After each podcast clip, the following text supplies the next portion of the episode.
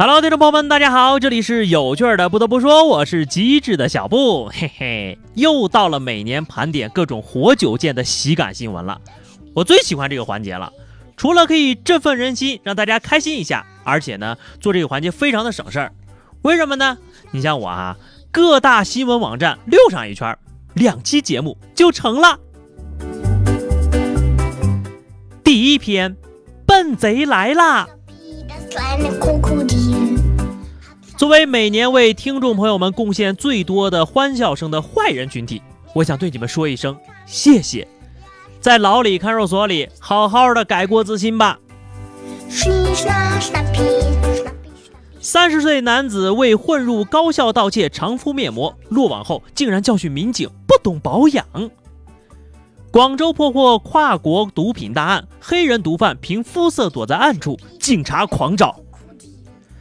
男子抢劫一元硬币买大白兔奶糖，获刑四年，被罚一千块。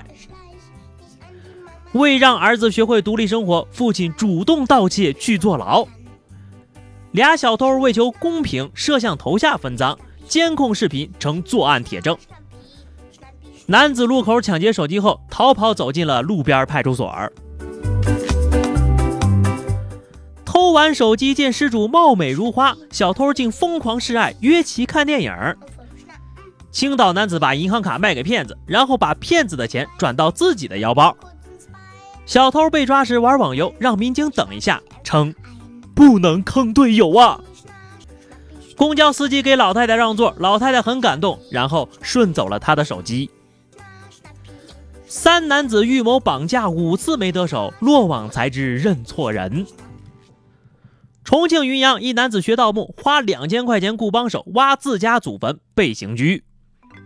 泰国一保安猥亵七十岁老太被抓，称醉酒后将其看成还情小姐。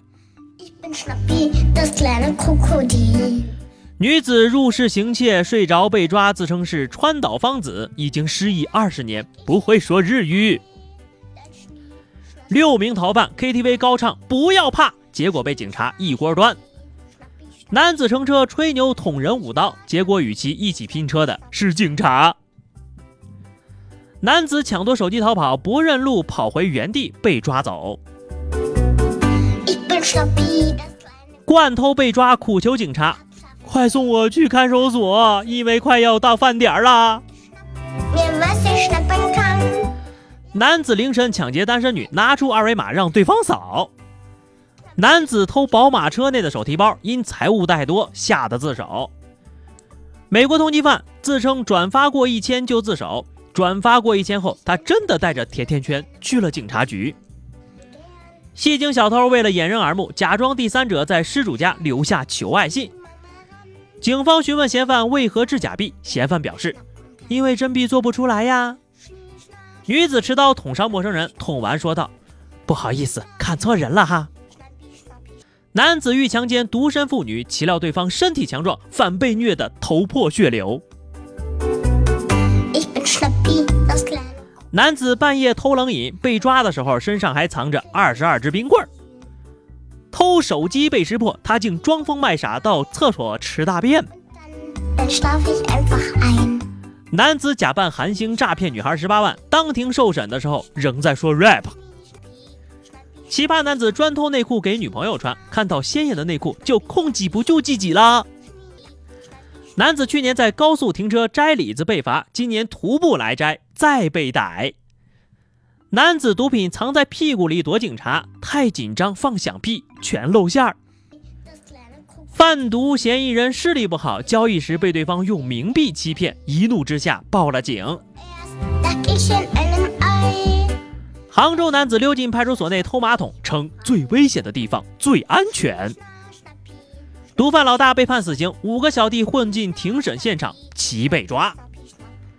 湖南一小偷专偷学生用品，偷完试卷自己还做一遍。江苏一小偷蹭饭蹭到警察婚宴，周围坐的全是民警。小偷藏床下，主人听相声，小偷笑出声，被抓了。你说你们这些人啊？好好的做个戏精不行吗？为什么要做小偷呢？尤其是最后那位，我就想问问你，什么相声那么好笑啊？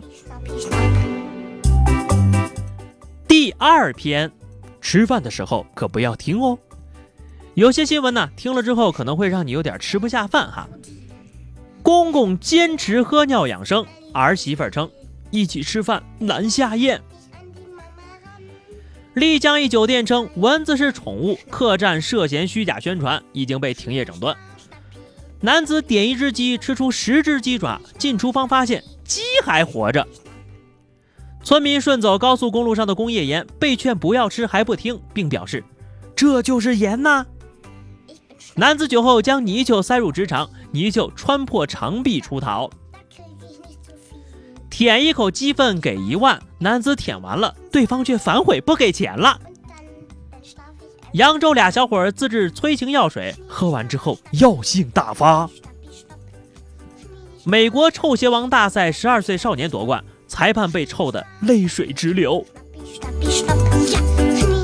这真的是一波色香味俱全的新闻呐！第三篇。有趣的外国人，美国警方为何总爱击毙自杀者？英国学校为何频频开出性感女生？海外的大龙虾、大闸蟹奇珍异兽，何以无人敢吃？请收看本期的《走进外国》。英国七十五名女生被遣回家，因为裤子太紧致，男生无法学习。外籍船为走私白糖伪装中国船被抓，因为字儿印反了。巴西监狱重刑犯织毛衣，织三天减一天的刑期。阿塞拜疆总统阿里耶夫任命自己的妻子阿里耶娃为副总统。美国又一名欲自杀的男子被警察击毙。两华人在英吉利海峡放生七百多只虾蟹，面临十余万的罚款。下岗总统再就业，微商与奥巴马握手，二十五万起。非洲国家莫桑比克迷信光头脑袋藏黄金，多名秃头男子被斩首。完了完了完了完了！就我这掉头发的速度，这辈子呀可是去不了莫桑比克了。第四篇，光速打脸，是世界变化太快，还是我反应太慢？方圆爸爸托付女儿给郭富城，我从小听你的歌长大的。麦当劳中国改名了，现在叫金拱门。山东蓝翔技校也改名了，人家现在叫蓝翔技院。鸡汤文发莫言金句，莫言艾特说：“我可没写过啊。”起点中文网将吴承恩纳入签约作家，称《西游记》授权发行。